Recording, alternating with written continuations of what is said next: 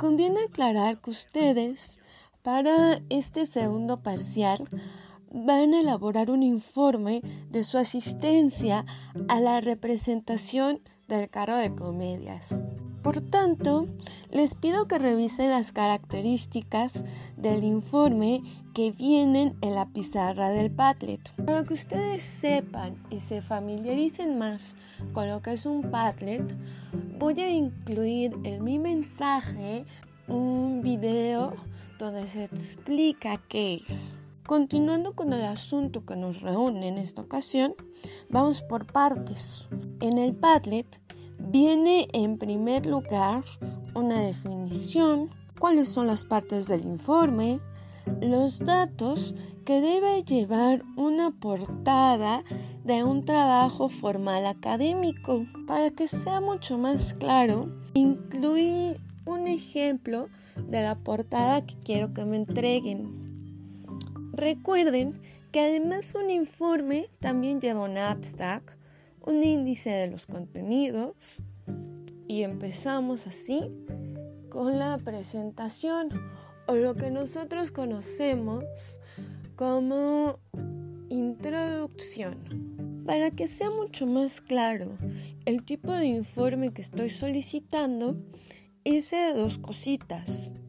En el Padlet ustedes van a poder revisar un ejemplo del informe que estoy pidiendo. Van a poder ver entonces la redacción de una obra que fue presentada por el carro de comedias, así que el texto que aparece es solamente orientativo. ¿Para qué va a servir este texto orientativo? Para que ustedes puedan seguir la estructura de la redacción y de esta manera les sea mucho más fácil elaborar la suya.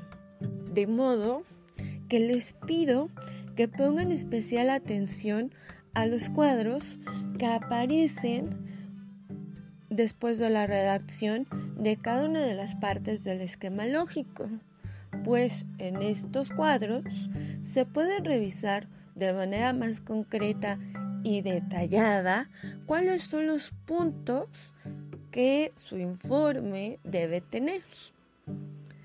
Para que ubiquen rápidamente, los cuadros llevan por título lo siguiente.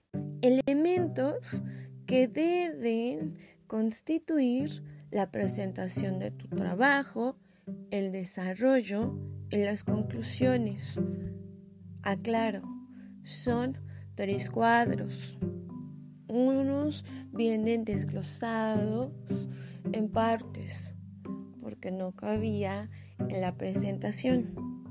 Cuando tú revisas los recuadros en color azul, claro, te vas a dar cuenta que la redacción que se te proporciona como ejemplo busca desarrollar los puntos solicitados en los recuadros azules.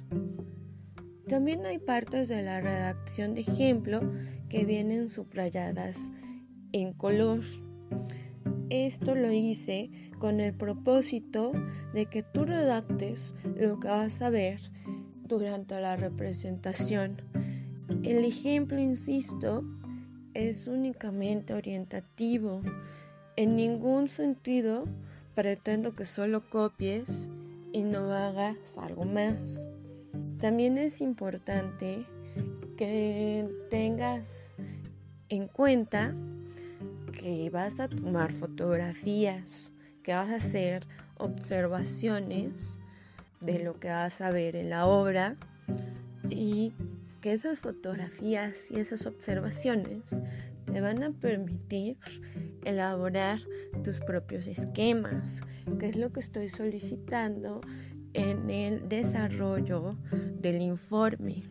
Tus conclusiones pues van a ser mucho más personales, en ellas se va a reflejar las opiniones que van a surgir después de haber asistido a la representación.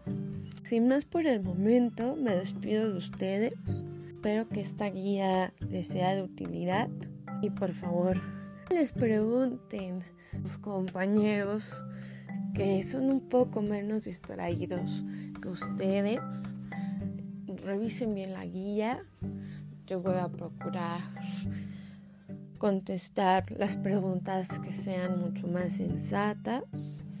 Y si no puedo hacerlo de manera inmediata, bien es verdad. En internet hay buenos eh, sitios que les pueden resolver algunas de las dudas que tengan. Bien.